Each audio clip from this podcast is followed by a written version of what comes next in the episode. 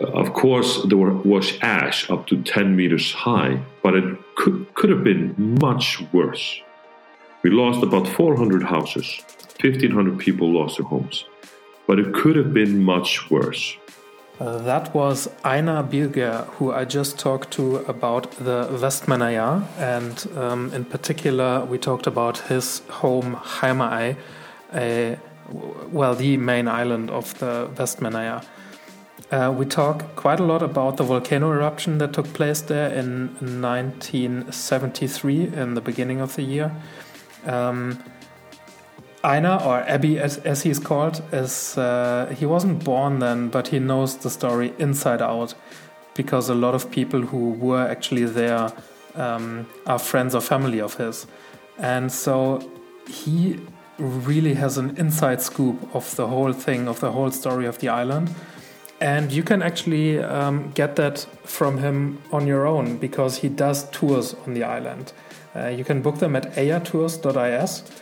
And I did it. It was really amazing because it's a two hour compact tour where you get a, a really good overview of the island and um, you you see most of the interesting places and you get pointed towards everything else and then you can decide for yourself where you want to spend more time uh, what areas you want to explore more and um, yeah really just what what you want to do uh, I went to Vestmannaeyjar in October 2017, and I thought, well, it's probably more than enough if I have one day um, to spend there. And um, they told me, no, if you can, then just spend one night um, so that you have two full days. And that was 100% right. And um, nowadays, I think you can easily spend three, four days, maybe a week there without getting bored. It's a small island but there's so much to do and see, um, especially in the summer months uh, when the puffins uh, breed, when um, there is a huge concert there. Um, now they're getting a new uh, highlight, which you will hear about um, inside of the inside of the podcast. So, if you're traveling in Iceland, if you're going along the south coast, it, it's basically just a 50, 60 kilometer detour to the ferry and then um, if you can spend well a day or two or maybe more on on Heimaey, it is definitely worth it. Um, have a good time and enjoy the podcast. Good morning, good afternoon, or good evening, or whenever you're listening to this podcast. Um, we are talking today to Einar Birgir. Uh, something that I'm probably pronouncing halfway correct or something. Yeah, but, pretty close.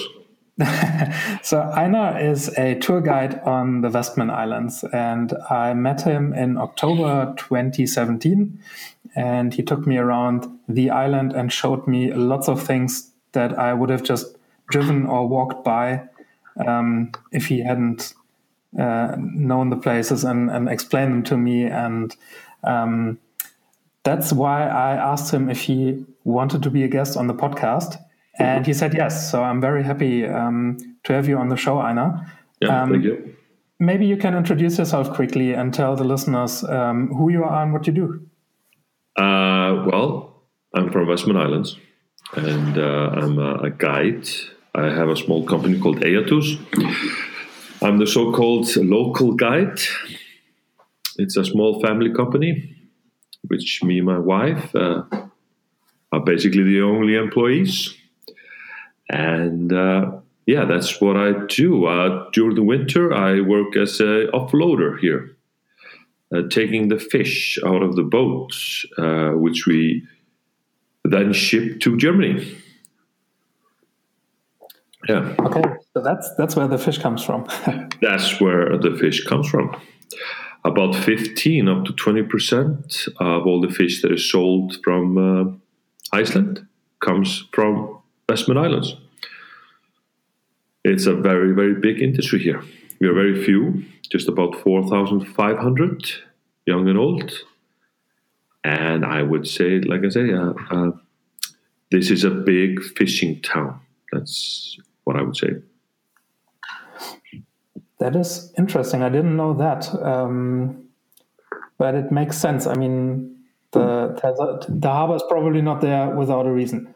No, no, exactly. the, the the harbor is the heart of the island. That's the only way in and out, and and it has been like pretty much like that. Uh, uh, always that has always been the only in and out of the island. And since the beginning of uh, this island, uh, we have always been a big fishing town. We are definitely not farmers. We do have horses and sheep here, but it's just a hobby. We are we're all about the fish. Okay.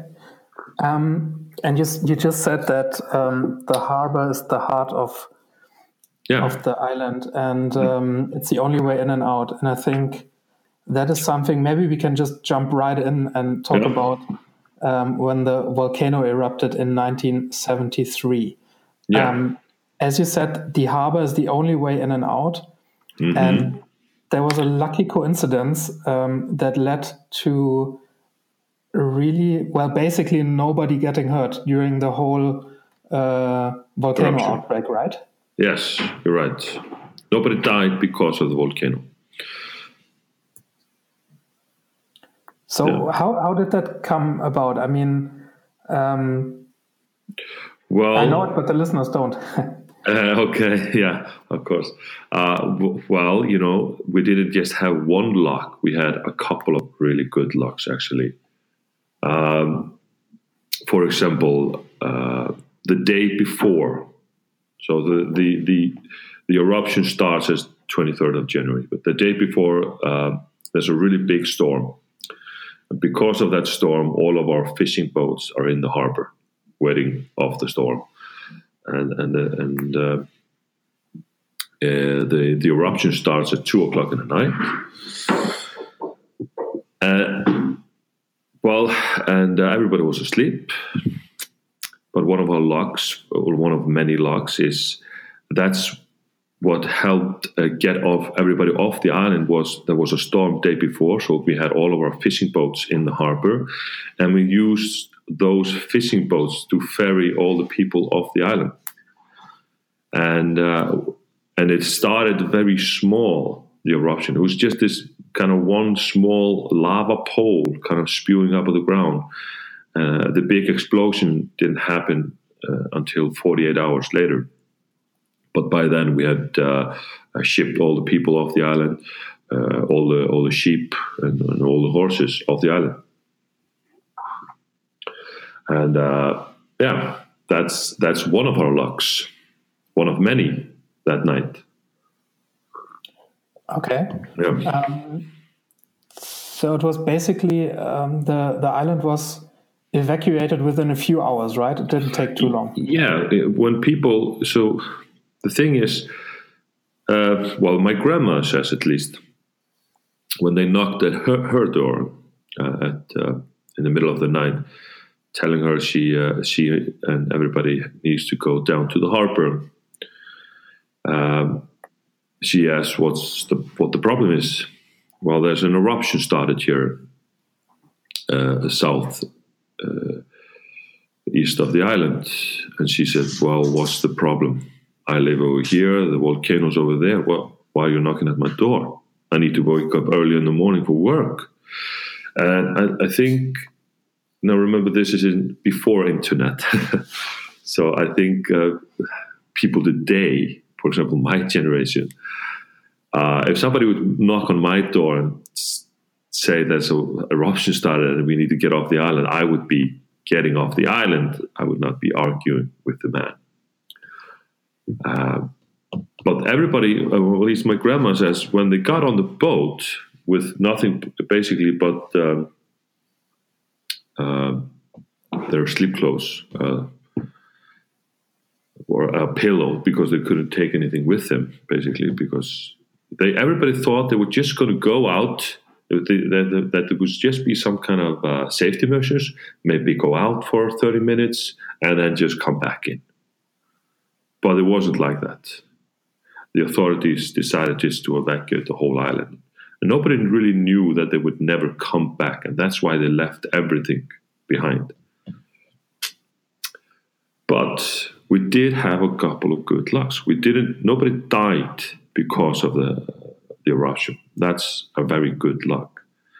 And uh, something that rarely happens in Icelandic weather is that the wind direction was uh, blowing to the east for the first week of the volcano. And apparently, one of the most important time in a volcano is the first week. That's when we have most of the ash coming out of the uh, volcano. Now, if any at any point the wind direction would have changed to the south, north, yet alone to the west, uh, the town would have just gone under. Uh, of course, there was ash up to 10 meters high, but it could, could have been much worse. We lost about 400 houses, 1,500 people lost their homes, but it could have been much worse.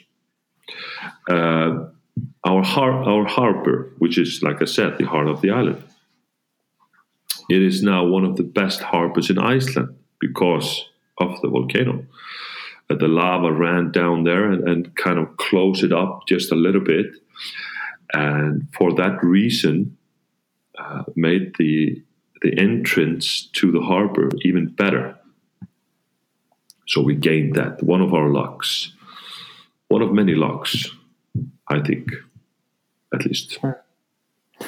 Yeah, I, I remember that when you come in with the ferry, you basically you drive around the island a little bit and then you turn into the harbor and you yeah. can see that and you can feel it of course that immediately after you enter the harbor region the sea mm. is very quiet and um, i would imagine that even if outside of this uh, protected area if there's a, a, heavy storm going on i think within that area you have calm sea and you can well park your boat and, and yeah. be at ease Exactly, you're, you're totally right. And, and this this used to be a problem before '73 because we have a really strong east wind here during the uh, winter, and the boats would in the harbor would just cut loose. Or, but this isn't a problem anymore because the, the lava is so high up; it just protects the t- uh, town from the east wind. Yeah, that's uh, one of the fun facts um, that uh, I think it's especially the southern tip of the island is uh, officially the windiest place in Europe, right? Yeah, yeah, it's uh, one of the windiest places in uh, Europe. Uh, it's already always battling uh, for the first and second place with another island somewhere in Scotland, if I remember correctly. Uh, but yeah, one of the windiest places in Europe. and and that's so strange, I think, because if you would look at the island on a map, it's not a very big island.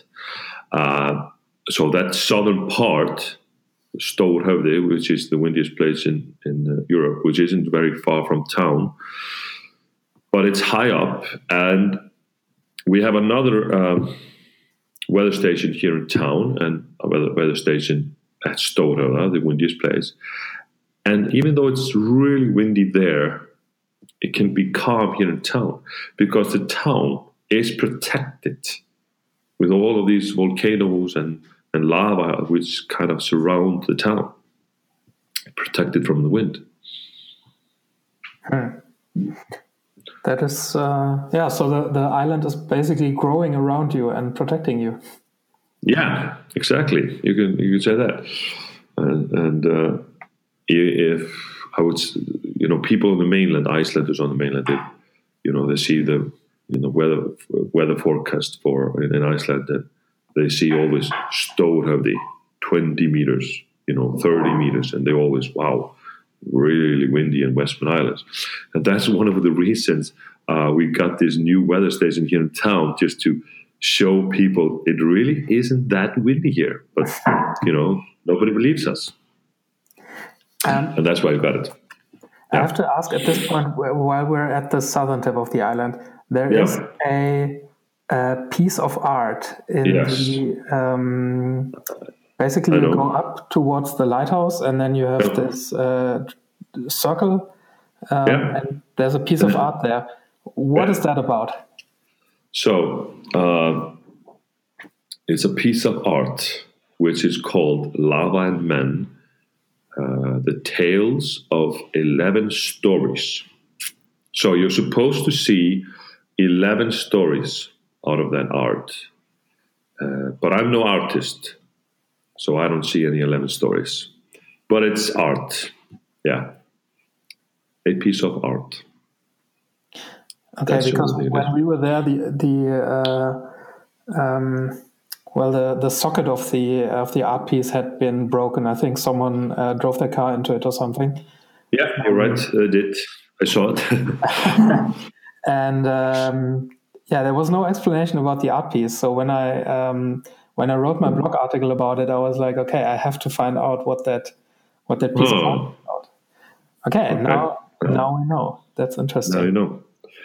Yeah, there there are a couple of uh, art pieces around the island. Uh, some of them I can explain, or some of them I cannot explain. Uh, yeah, some of them are just some local artists that have made it, but you can find them everywhere around the island, actually. Yeah, definitely. So there's one uh, painting, a mural in the harbor region of a small boy that is playing with a boat. Oh yes, yes. that is my absolute favorite. Yeah, it is a really good. Uh, so uh, I don't know who came up with the idea, uh, but did you see there was also another uh, building with uh, a woman working at a fish factory?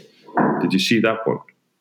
Like a really big wall with a woman obviously working at a fish factory. Did you, did you see that one? I saw it, but I don't remember it very well, to be honest. Oh, okay, yeah. Well, I do. The picture with the boy is definitely a really so uh, Eimskip. You don't know that company, but it's a very big company here in Iceland. Uh, is a is a boat company which ferries the fish to Germany, for example. They ferry everything, you know, from Iceland and all around the world. And uh, it's it's a picture of a boy playing with. It was the first boat, which was called Gullfoss uh, that's it's from uh, the company Eimskip. They had them had a a artist paint that up, and uh, it was like a little boy playing with their first boat. boat. That's that's what that is. Okay, so now we know the story yeah. behind that picture as well. Mm, okay. Awesome. Yeah. Yeah. Okay, so coming back to the uh, I think to the tour that we did. So we jumped right into the volcano outbreak, but I think we'll come back to that later. Um, but the tour that we did started actually at, um, well, near Heimaklettur, the, the mountain, but um, not really the base of Heimaklettur, but of another small hill where oh, you yeah. Um, showed us the, and I'm not sure if I pronounce it correctly, Spranga. Spronga, yeah, you're right. It's, it's Icelandic, Spronga. Well, it's actually not just Icelandic, it's basically just from the island, uh, which of course is Icelandic. Uh, but Spronga, yeah, it's, it's a local thing. Uh, it has been there for close to 70. It's, well, to explain it, nobody knows what Spronga is, of course, unless they've been on the tour. Uh, imagine a really high cliff where a lot of bird life is and a rope hanging down there. It's basically a rope swing. It's it's a training area for all local kids. That that's where you start to learn how to collect the eggs from the birds. That's the first thing you learn, and you know you start at the age of eight or nine to learn how to do spranga, it's kind of hard to explain, really, uh, unless you're looking at it, I think. But yeah, that's the first thing you learn. Uh, boy and boys and girls will learn that. It's pretty much just local. Uh, of course, it's there. People can try it out. It's it's one of the uh, one one of the popular things that uh, kids on the mainland, you know, Icelanders, kids kids on the mainland want to try out when they come here to the island. Uh, and of course, uh, every single year, a couple of kids from the mainland will leave the island here with uh, a really great memory of their trip here. Uh, that is with a broken arm or broken leg. Nothing worse than that. Uh, I've broken my leg three legs uh, three times. It'll be over in six weeks. No harm done. So uh, yeah, it's it's just one of the things that you do here. Yeah. Is uh, that. So I didn't try it, and now I know why. yeah, well, uh, that's that's even that's good. That's good. I've seen so many tourists not under my care. If you if you come with me uh, on a tour, I usually say no, don't do it. At least not with me. You can come here alone uh, because I just have my heart. Uh, I, I, just I get so scared when I see people who haven't done it before uh, do it. Uh, you know, it, it's it's for me. Uh, I've been doing this since I was eight or nine it's not that hard. But if you've never done before, it's, it's usually a different story. It looks really easy, uh, but if you've never done it before, it's it's it can be really uh, dangerous.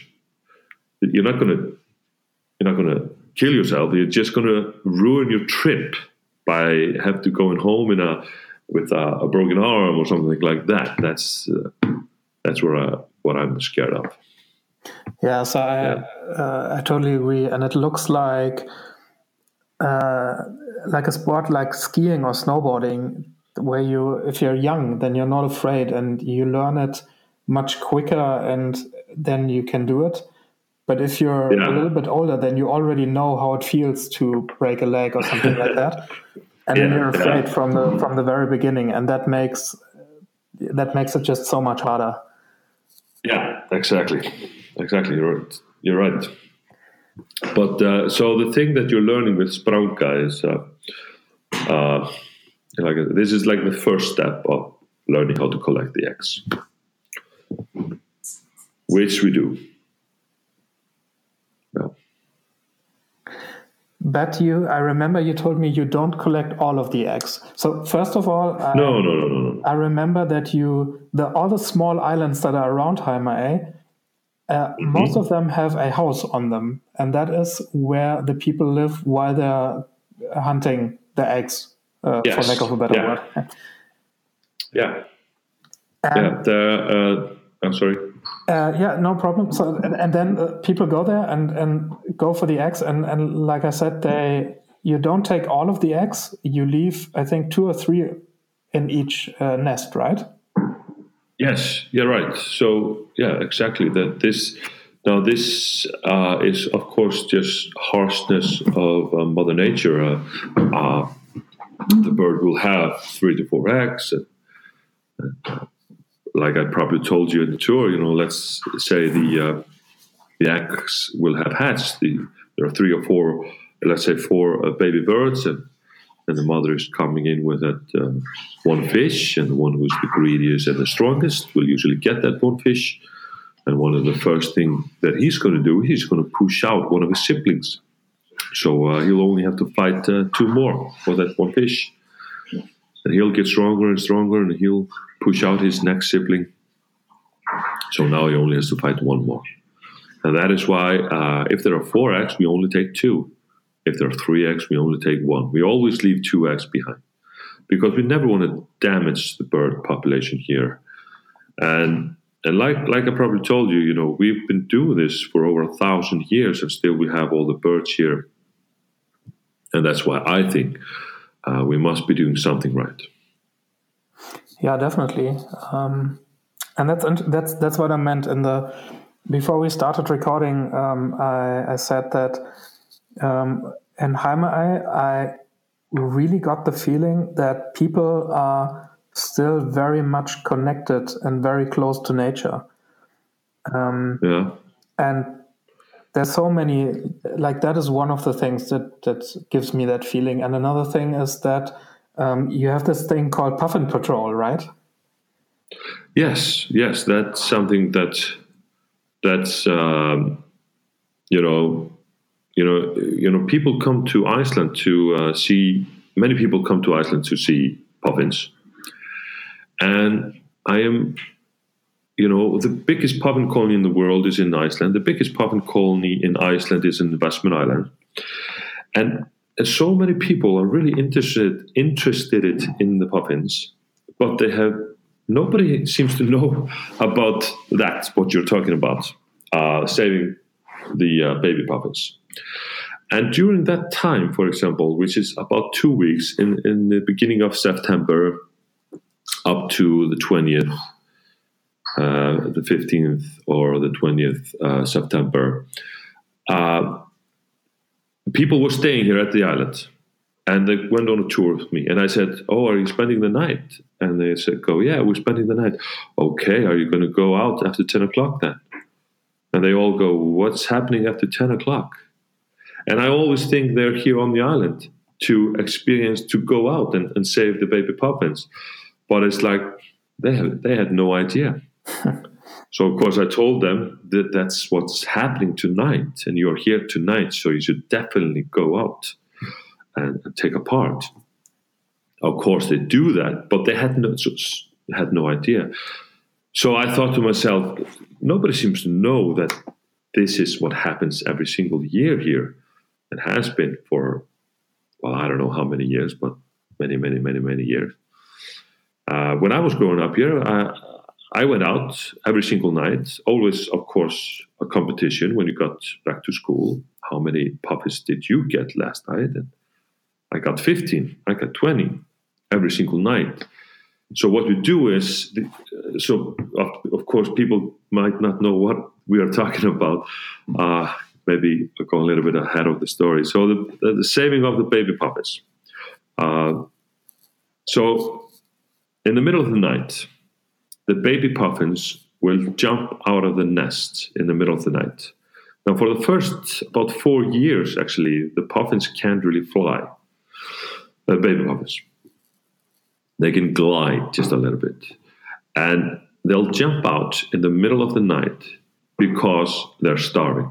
That's what's going to drive them out of the nest. Now, why are they starving? Because uh, the, the adult puffins have gone for the winter. And they leave the baby puffins behind. And what's going to drive the baby puffin out is the hunger. So the baby puffin is going to jump out in the middle of the night. And because it's jumping out in the middle of the night, and they're, they're on these smaller islands around the bigger island here, Westman Islands, Home Island. Uh, the only thing that they're going to see is the lights here in town. So they'll glide towards the light. They get land. They land here on on, on Heimaey. Uh, that's what this island is called, and uh, they get stranded. They can't fly they'll find a dark corner, crawl there, and basically just wait to die. And they'll usually just survive here on the island for about 24 hours because they're starving. And that's that's that's that time of the year when uh, the local families will go out with a box and a flashlight, and uh, we go out and we try to find them as soon as possible. Sometimes you can even see them, you know, they're just flying towards the light. And uh, you go and you find them as soon as possible. And the next day, you bring them to the uh, bird shelter, the, uh, the aquarium, which they measure them, they weigh them, and sometimes they'll mark them, and they'll tell you, uh, you can release this one, she's ready. Or they might tell you, you can, you have to keep it for a day mostly you have to keep it for uh, a day and a half or two. So what you do is you feed it every four hours. Just you just buy frozen shrimp. You don't have herring at your home usually, so you just buy frozen shrimp, and you try to feed it every four or five hours, just to give him that extra before you release them. And the whole town uh, is uh, doing that to uh, save the baby puppies. And uh, they get, we're talking about in the thousands uh, that are landing here in town. And I just because of so many people who are really interested interested in the puffins and come here to see the puffins, I just would have thought that this would be this, you know, on their bucket list to come and save the baby puffins, but it's like nobody knows about it. yeah. yeah, I would think the same, I think the same thing. I mean, um, but it's probably because I I learned about it first, and now if I came back in, I think it's in June, July, August, right? Somewhere in that time frame. No, no, that is in the beginning beginning of September, which uh, the baby puffins will be landing in town. Ah, okay. Yeah. Uh, but if you are here and you just want to get a really good picture of a puffin, uh, then it's good to come here in June, June and July, and then then we can get really close to the puffins at their at their habitat. Mm-hmm. Yeah. Um, and you mentioned the um, I think Sæheimar Museum, right? Yeah. So yeah, you, but you can come there any time of the year and see puffins, right? Uh, no. Well, so it it's. Uh, so here in Westman Island, pretty much, it's closed during the winter. But uh, I, because well, I'm a local. Everybody knows everybody here, pretty much. Uh, people have been coming here during the winter, and they have contacted me wanting to go on a tour. Of course, I can't go. I cannot go on a, a puffin and volcano tour because well, the puffins are gone. But they do go on a tour with me, and what I do is I contact Sæheimar Aquarium because she's my niece, and I have her open it up for us. So usually we just get a kind of a private tour there uh, during the winter because pretty much everything's closed here because nobody comes here during the winter. but we're hoping that's going to change in October when the new boat gets here. So the ferry, um, does the ferry actually stop going to Heimaey on in October? No, the thing is, it go, it, it, goes. Uh, so we have Landeyjahöfn, which takes about thirty-five minutes, and then we have Thorlákshöfn. It's a very hard Icelandic name, uh, which then it takes uh, just under three hours, and uh, well, usually people don't want to be on a boat for three hours. It's okay to do it for 35 minutes. Uh, and that's what's going to change in October. Because, like I said, that boat is uh, uh, old and it, uh, it, it doesn't work for the new harbor, which is Landeyjahöfn. We, that is a new harbor. It's a uh, six-year-old harbor, and now we're getting a new boat, which is supposed to work specifically for that harbor, and it's supposed to be here in October. Okay, got it. This year. Okay, but um, so the, the, thing that I that I was aiming for is that in Sæheimar, uh, in the museum, there are I think it's two puffins that actually live there, right? Yes, you're right. There are two. Uh, there are actually more there now because um, there are uh, baby puffins there. I was there just yesterday uh, with people, and uh, I saw that there were two baby puffins there. And the reason for them there is they they found them in a in a uh, oil puddle of oil, kind of, and they've been trying to clean uh, the oil out of the feathers they had about 30 puffins that what was wet with oil. And these two, uh, it seems to be harder to get the oil out of them. That is why there are at least two baby puffins there right now. And there are uh, three other puffins also. Uh, one has a broken leg, and, which is Karen. And uh, he is not waterproof and then there's another one which they don't know exactly what's wrong with.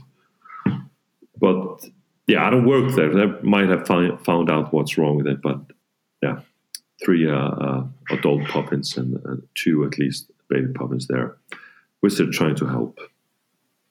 Yeah, that's uh, that was one of the highlights of the tour. I think um, everybody loved the puffins. Yeah, yeah, that's uh, that's why I had the tour there uh, uh, because you know I know everybody there and uh, and uh, and uh, they, we we work good to we work well together. So uh, for that reason, and and also because she's my niece, uh, I get to go uh, behind and get a, a puffin to show everybody. Uh, that's what you know a local guide should do. Use his um, what do you call it? Uh, Connections. oh, connections. Yeah, exactly. Use his connections. And that's what I'm doing at uh, Sæheimar, using my connections. Uh, I get to go behind there. And, and um, did I just show you a puffin? Did I show you any other birds? Um, it was just the puffins, I think. Yeah. Okay. Yeah, they also have now a langvia. Uh, don't know the English word for that bird. I think it might be guillemot, if I remember correctly. A baby uh, a guillemot, Uh-huh. Which I sometimes go back and see uh, to get also. But um, that's also th- something that I really want people to know that this is not a zoo. This is not. Uh, uh, just birds behind uh, or in a cage or anything like that. They have like this that whole floor for themselves, uh, and behind, which you you didn't see, is a really big floor also that uh, that they all have, and a really big and deep swimming pool which they have there and behind also. Um, because most of all, this is a bird shelter, and we are basically just have their stuffed birds. Just you know, for, it's for the school. The local kids here can learn uh, a little bit about the nature, and the fish tank there is just about the fish that we're hunting and eating here in Westman Islands for the local kids. Yeah, that's true. I remember that there. Um, I don't know the the exact name. I think they're called uh, like stone eaters. That's Oh yeah, yeah, so the the gray ugly big fish. yes, And yes, I know them yes. from. Um, I used to scuba dive in Iceland, and uh, in the northern parts of Iceland, there's uh, underwater uh, hydrothermal vents, um, and that's where they live. And Yeah. when you go there and dive, you can actually uh, you can pet them underwater while you're diving, and you can feed them, and um, yeah. yeah, then they follow you around. Basically, they're, they're pretty big, um, and especially They're pretty big and ugly. yeah, and especially if you're uh, scuba diving and they start following you around because they expect more food, they you see Yeah. how big they actually are. Yeah, yeah. Well, we often say the uh, the uglier the fish, the, the better it's going to taste, and that is uh, uh, an ugly fish. But it's, have you been? bit- Did, did you ever get bitten by one? No, no, no. Okay. I think they can. That then can that that would pretty pretty much hurt quite a bit, right? Yes, yes, it does actually. I, I used to work as a fisherman. I got bit one by one of them in, in my toe. Yeah, it hurts a lot. They really have a really strong bite. Okay. No, I think they don't. Uh, they don't bite you if you give them food, so they they left me alone. yeah, maybe that's the reason. And uh, then from there, we drove to the. Um, let me look it up. Uh, Oh, from uh, Sprongan or from uh, Sæheimar. Oh, from Sæheimar. Yeah, that's we ended there, right? And no, and this tour, and this specific tour, we had to start there because we were late. Um, oh yes. So you, we were probably did you did the tour start at four o'clock Yes. or something? Yes. Okay, that's that's the reason because they're closing up at that time, and we just have to start there. Yeah, at the four o'clock tour. Okay. And from there, then we went to the Elephant Rock, yeah, yeah. where we, we drove past it, and I think before or shortly after we went to. Let me try to pronounce this. herr Herjólfsdalur. yeah, it's a hard one. Uh, Herjólfsdalur, where we have our Þjóðhátíð. That's even a harder word. uh, where we have uh, the biggest outdoor uh, music festival in Iceland.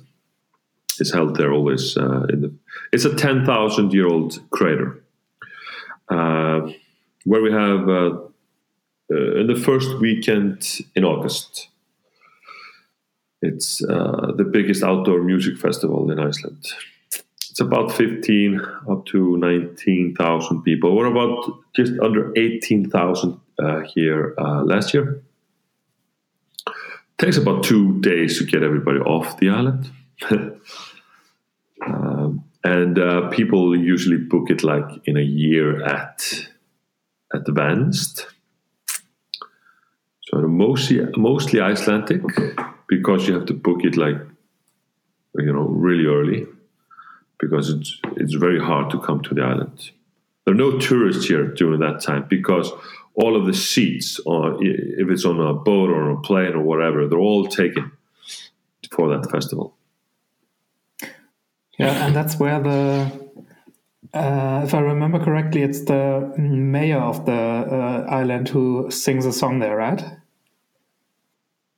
Uh, no, it's not the mayor. He used to be uh, a, con- a congressman for the island, but uh, the, he's yeah he's a kind of famous for for uh, for the last forty years. Actually, he's we always there's old tradition, many traditions during that music festival. Uh, one of them is, is uh, we have to have at least one local on the stage, somebody from the island on the stage uh, on the last day, and he's been that one local for the last uh, 42 years or 40 years at least.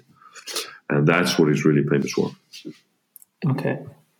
Yeah. Um, and then from there, um, like I said, we, we saw the Elephant Rock, but just from the cliffs. Yeah.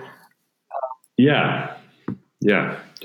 We uh, we did so we finished first there. It's in Herjolfsdal, we probably went and checked out uh, Kaplagjota. It's a probably didn't even tell you that name because it's so hard. Um, it's uh, pretty much close to the golf course, which is also in in that uh, crater. Do you remember the golf course? Uh, yes. Yeah. And from there, then we drove uh, and saw the uh, uh, Elephant mm-hmm. Rock. Um, and from there, yeah, yeah sorry. Yeah. And from there, we went to then uh, Stórhöfða. Exactly. So, um, just quickly coming yeah. back to the Elephant Rock, um, I think you mentioned yeah. that it's, um, and I saw it as well. I mean, you can see it from the land, but it's probably yeah. also a good option to do a boat tour there, right? Yeah, yes, there is actually you can. Uh, I would recommend then uh, going on uh, Ribsafari. I've been with them a couple of times myself. It's a lot of fun uh, because uh, kind of behind the elephant is a cave which you can go into. It goes about seven or eight meters in there actually. Uh, you can only go on a boat, of course, which is called uh, Ægisdyr it's from the Vikings when they believed in the gods of Thor, Odin, Valhalla, those gods. And uh, it basically means the doorway to hell. Uh, and uh, you, you can go in there on the boat. You'll go in there on the boat with the Ribsafari because it's such a low boat. And I don't know if you remember, but in front of the elephant were these three uh, small islands. And uh, one of them is kind of standing on two legs. You don't see it, but it, it is. And because the boat is so low, it, it kind of goes under the whole island.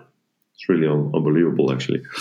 And uh, yeah, it's actually a lot of fun. Mm, that sounds great. I unfortunately I couldn't do it because it was out of season, and well, I was actually quite Yeah. happy that I didn't have to go because the the ferry ride was already. Uh, I, I get seasick very quickly. Let's let's Ah, let's say it like this, this and let's Yeah. stop it right there. yeah, yeah, okay. Um, and then from there, I remember that we, um, well, we, we drove south, which we already covered, but then we drove over to um, to Eldfell, to the uh, volcano.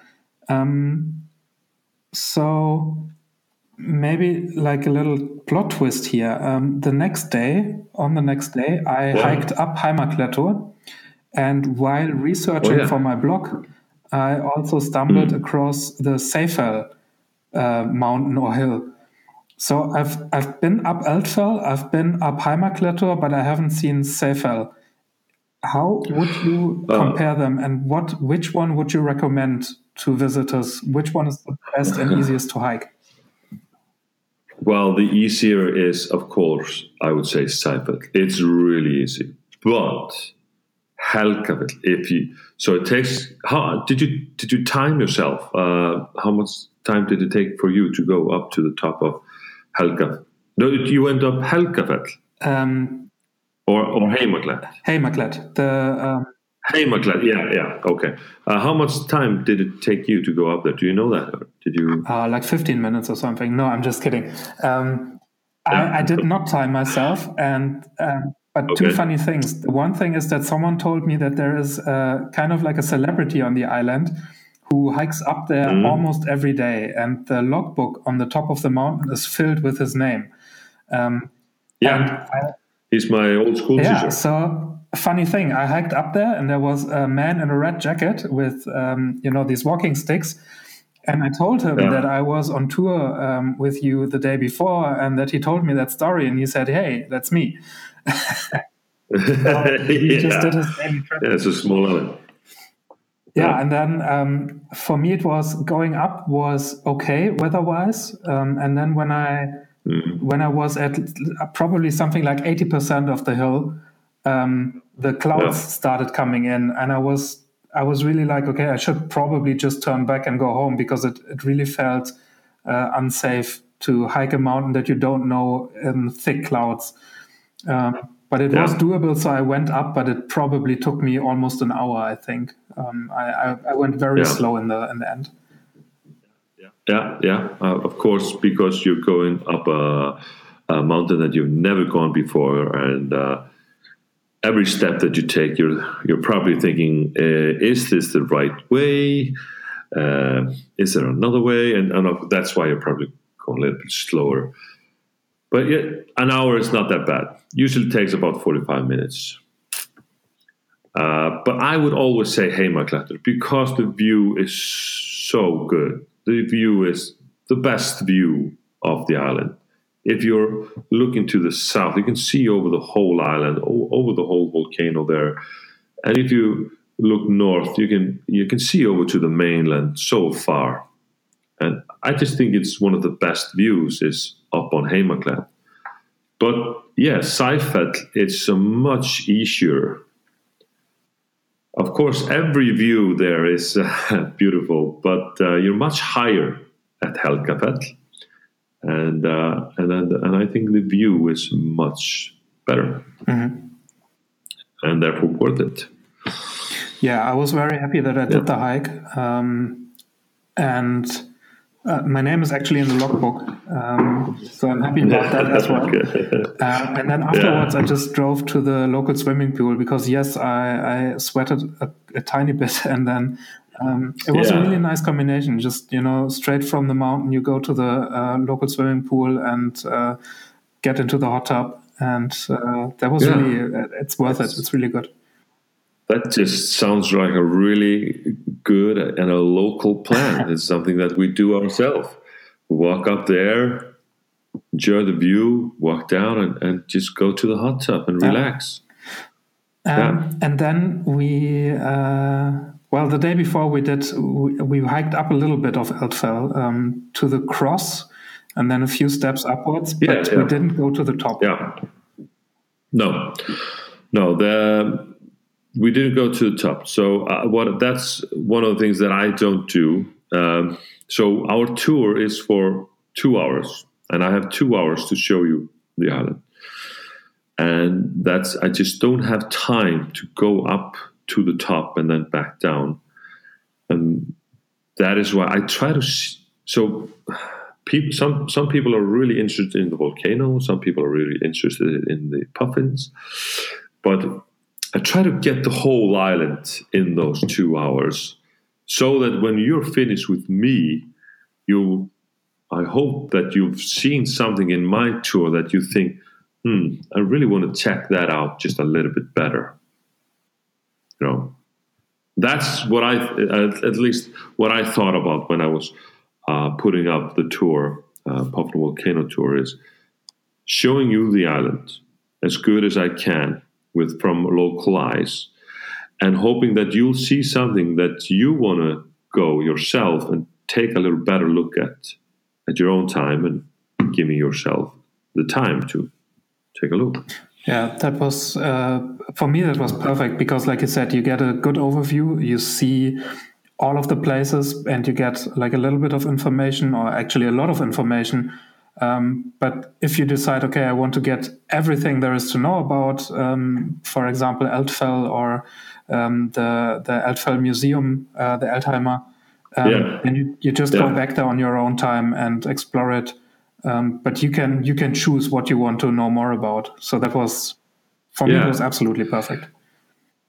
Yeah, because you know some people want to stay and look at the volcano for an hour or two, and other ones just want to look at the puffins for an hour or two. So you can't really do that. So that's what I try to do is combine the both, but showing you a little bit and a little bit and a little bit, and and and hopefully you'll see something that you really want to check out a little bit better. For example, if you're really in- interested in the volcano, it's it's a really good idea to go to the uh, uh, volcano museum. It really goes through the whole scenario, the whole from day one and, and, and to the end, mm. kind of.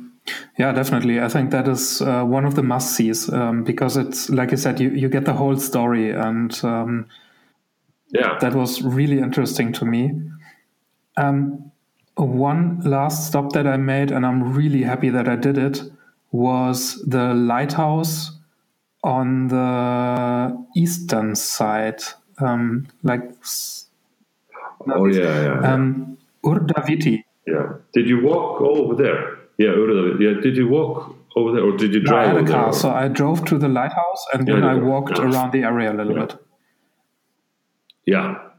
So that lighthouse has been moved uh, at least four times or even six times because the island on that side is always getting smaller and smaller.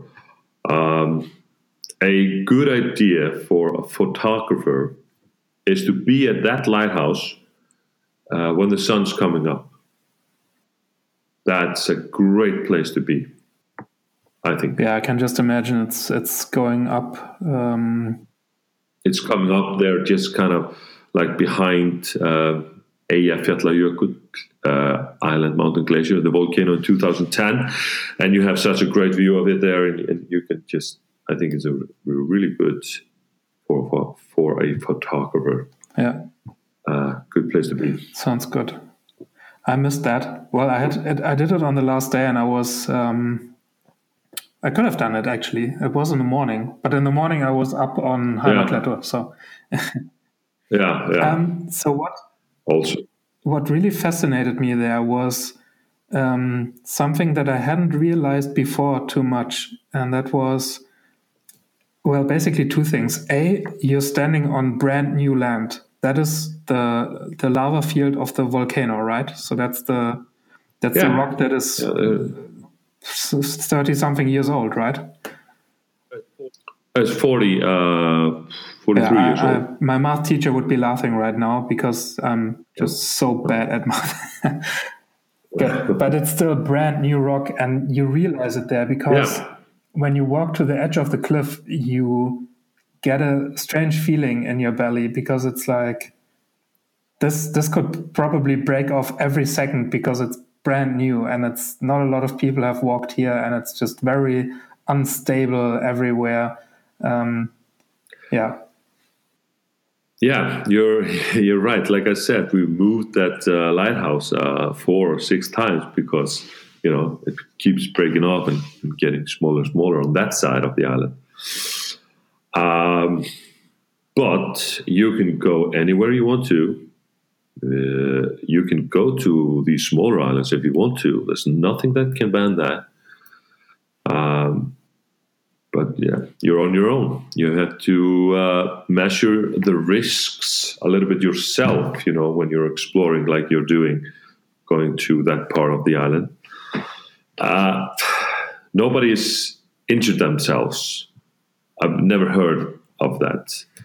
But yes, it can happen, of course, because it's such new rock. It can break off. So I don't know. Don't go too close to the edge. Yeah, definitely. But it's not um, it's not closed off, right? I didn't I didn't walk past any no, like road signs or anything. No, okay. it's not closed off. Um, you can go anywhere. And the other thing that I realized there was um, when you looked down from one of the cliffs, you saw a kind of a beach, and it wasn't sunny on that day. So it was a black sand beach. It was not sunny on that day, so it was basically pretty cold. But as soon as the water hit that ground, it started. Um, yeah. uh, how do you say it in English? Like evaporating. So it, it formed clouds and just went into the air immediately. And in okay. that in that very moment, I realized, um, and something told me that someone told me that earlier. If you go to uh, and you go up the Eldfell volcano, you just have to dig mm. a little bit. Just put your hand into the ground, and you will you will feel that the ground is very hot. And that is something that I realized there yeah. as well. Like you're you're very close yeah, to exactly. the to the lava still, right? Yeah, that's right. Even now, so many years later, um, it's still warm at the top. You can still feel heated. You can still bake bread at the top. You can still bake, you know, hot dogs, marshmallows, burn your hand at the top of the uh, of Eldfell. It's actually that hot. I didn't realize that. I thought it was just like warm, but it's actually hot. Yeah, yeah, it's just actually hot. So, um, yeah, so when you go up to the top, uh, you know, you, you, you went up to Eldfell, like. Now, uh, before you reach the end of that trail, uh, when you're looking over to the harbor, it's like just maybe five meters behind you, you'll see these small pocket holes. And, and there's a there's a kind of a, a strange colors uh, uh, around these pocket holes. And uh, what I have done sometimes, uh, well, not often, but sometimes, you know, I get booked on, on some uh, private tours with uh, just a, a, family. And then sometimes I'll take them up there if, if they're kids and I'll bring marshmallows or hot dogs and I'll just you know stick them in the hole in the pocket hole, and uh, it usually takes about uh, two or three minutes, and it's ready. now you can stick your hand in there also. Just don't go too far. This is so funny. You can, I think you can, you can cook your food everywhere in Iceland. Um, yeah. Yeah, probably that, probably, that place yeah. that I mentioned earlier in the north, um, where you have the hydrothermal vents. Yeah. Um, the um, well, he found that place and he's he's keeping it. Uh, he's kind of like the groundskeeper of it. Um, what he sometimes yeah. does is he takes chicken eggs with him, and then he pulls them out in mm. the depth of I think it's like thirty meters underwater. He pulls them out, puts them onto the yeah. hot vents. Then you do your scuba diving, and when you come back, you uh-huh. have a hard-boiled egg. Um, and the water around you is like zero degrees in yeah. winter. That is, yeah, yeah, yeah. That, that's Iceland in a nutshell, right? Exactly. You're totally right. Yeah. Okay. Um, so coming back to the volcano eruption, I think um, now that we're talking about Eldfell and um, the the geothermal activity up there, um, the the one thing that, that stuck with me is that um, I think the the first person who saw the the volcano erupting, and I'm not sure if I get the story correct, uh, so correct me if I'm wrong, but I, I think he called yeah. the mayor or the the fire department and basically said something like, yeah. "Hey, good morning or good evening. Um, I think there's a volcano uh, breaking out in my in my backyard." Yeah, yeah, you're right. Uh, he was uh, he was uh, he, he, lived on a kind of a small uh, farm, so he had kind of a big backyard. But yeah, you to, he, he, like I said uh, earlier uh, when we were talking in the beginning of kind of our, our talk here. Like I said about my grandmother, you know, she was kind of irritated that somebody was knocking at her door, and I think now today with internet and such, if somebody would knock on my door, I would just just let's go. Uh, but there at that time, people were more like, hmm, yeah, there's a fire over there. Seems to be a, uh, an eruption or something. Maybe we should call somebody. You know, there was like really just, I don't know, kind of like they didn't know exactly the danger, I think. They didn't, at least they didn't realize, I think, I, of course, of course, I can't say I wasn't there. Mm-hmm. I wasn't born, but but it, well, if I listen to the story, it sounds like some people just thought that, like, uh, they weren't scared, and there was just like there was no reason to be scared because it's you know it's so far away. But of course, there was a reason. Yeah, I mean, it, I think for someone like me, this is yeah, I mean the, the, island is very small. If you come from, uh, I, I, live in Berlin and I, I have been living in uh, Mexico City for a while. So if you come from from like really big places, then you think, you know, a volcano breaking out somewhere on an island that small, that's not far away. Wherever you are on the island, it's close. Yeah. It's very close. Yeah. Um, but yeah, as yeah. I said in the beginning, I think everybody on on the island is just so connected to nature that there is a like completely different understanding of, of something like that. Um, okay, and then the, the volcano started breaking out. The island was evacuated. And another story that stuck with me is that uh, one family, um, they, uh, so they, when they went, they picked up their cigarettes, but they left their, their wallet and all their money behind. Um, yeah, yeah, yeah, yeah. The story I told you. Yeah. So yeah, one of the first times who, who arrived, uh, one of the first guys who was uh, first one to arrive down there. So everybody's uh, everybody's told to go to down to the harbor. You know, and basically while they, they the government was still deciding what should we do, should we evacuate the? Everybody just told go down to the harbor, and uh, one of the first guys to arrive there. Uh, as he's, you know, standing there, and this is, of course, in 1973. He's getting bored and he says, Well, if I'm going to be standing here any longer, I'm going to go back to my house and get my cigarettes.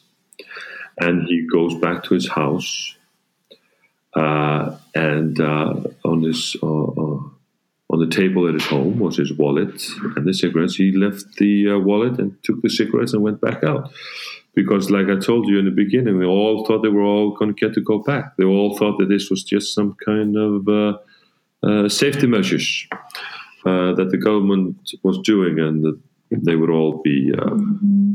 they would all get to go back to the house. Um, but most of them didn't but i think we'll get to that later. Um, so yeah. the, the volcano started breaking out and it got more and more and more and i think there was a actually a big fissure of uh, of lava, basically like in Holuhraun, um, that uh, where the where the volcano broke out. I think in 2015 or 2016, right? And, yeah, yeah.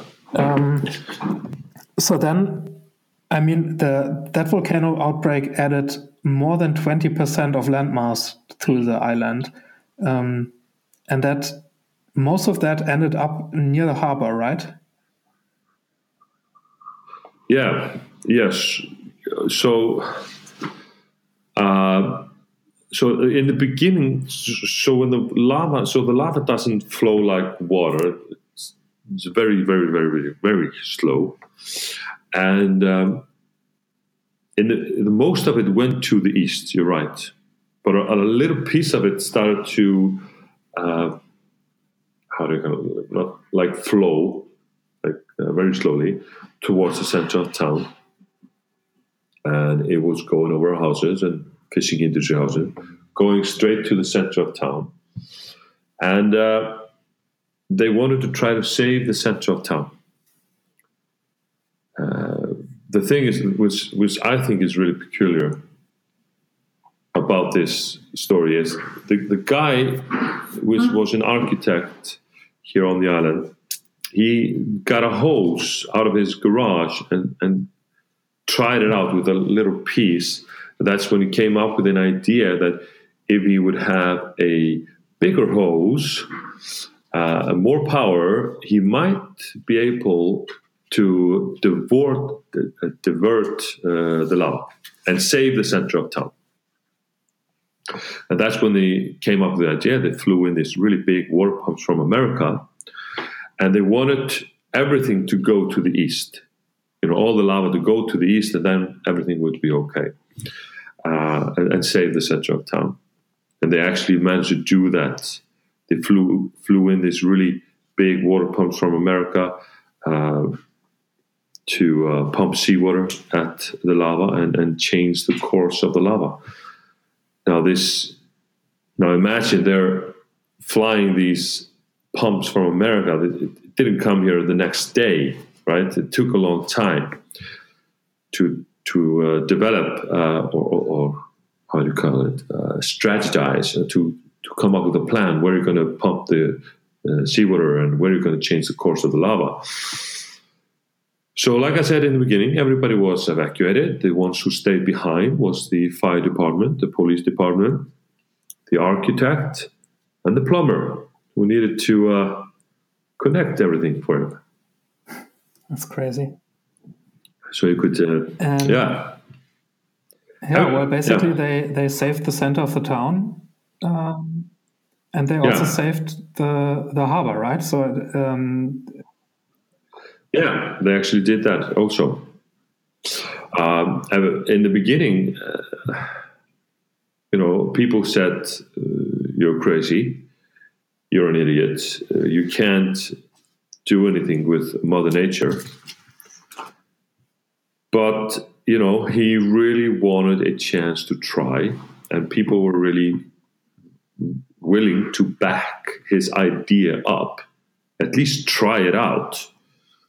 And this is that, that nobody had ever, ever done it before. Uh, this is the only place that I know of that it was tried out, and, and it worked. They managed to uh, cool it down and kind of make make it harden and, and, and kind of slowly make it take a take a turn to the east where they wanted it to go. Mm.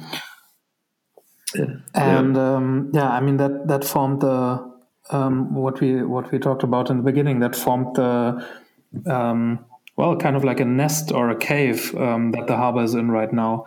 Um, the the protection from the yeah. uh, rough seas outside. yeah, like I said, uh, we had uh, uh, many many hmm. good locks. It could have gone so much uh, worse than it did. Um, one last question about the about the volcano. How do you live with that nowadays? I mean, um, there are still a lot of people on the island who actually were there when it happened.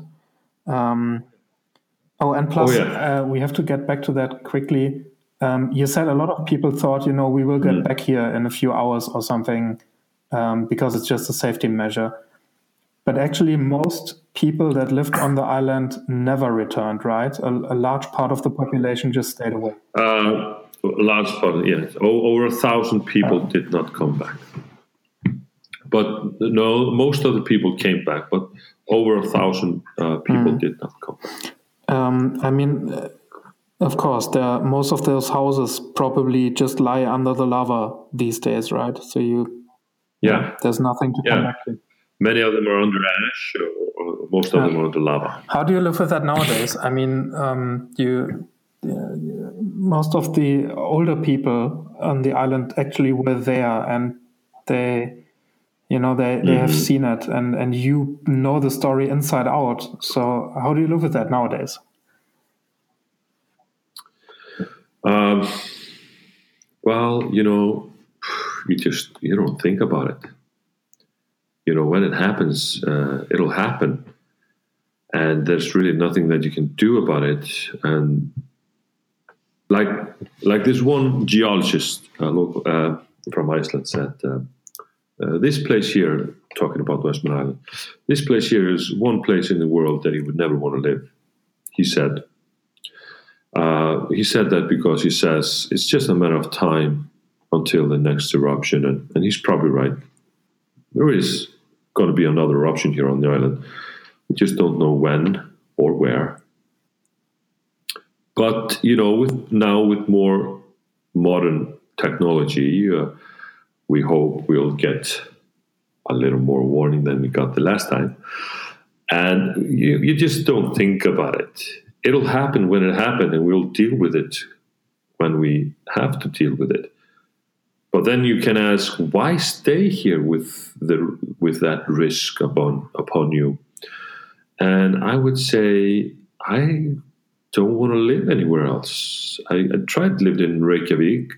I hate being stuck on a red light half of the day. Um, here I can walk anywhere I want to. There's a lot of work here. You can, you know, you just want to, of course, you want to be where you can earn, have a good life with your family. Here, there's a lot of work. You can earn earn money and and have a good life. And really, you don't need anything. I think we have everything that you need. We have a really big swimming pool here, a, a hospital, and uh, uh, yeah, pretty much everything you need.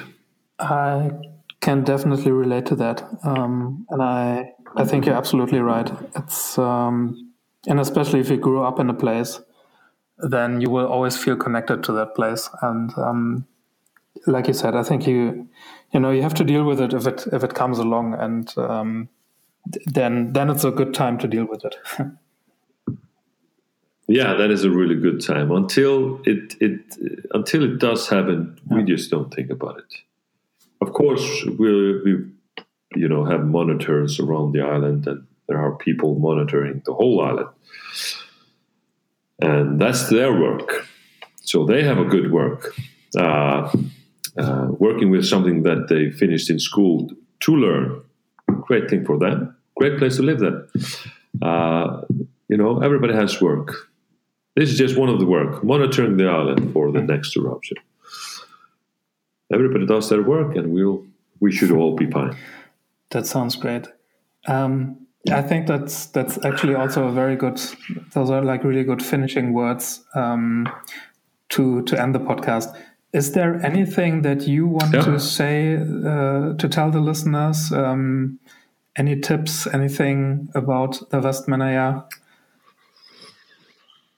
Mm, yeah, yeah. I, I, got really good, uh, a good tip, a good news, a scoop. uh, uh, so our mayor here, uh, was uh, announced announcing to us here on the island that you know, believe it or not, I didn't believe it in the first the the scoop, the news, but I believe it now because they've already started the work. So the newest news is they're opening here a uh, a whale hospital. They're bringing here three beluga whales. They're supposed to be here in uh, the end of October. Uh, they're, they're, building uh, the house, the tank. It's supposed to be ready this summer. Uh, apparently, it has to be water in the tank. Uh, I don't know for three months or, longer to to see if it's uh, you know can hold water or something like that. I don't know. Um, I'm not sure how that works. That's at least what I'm told.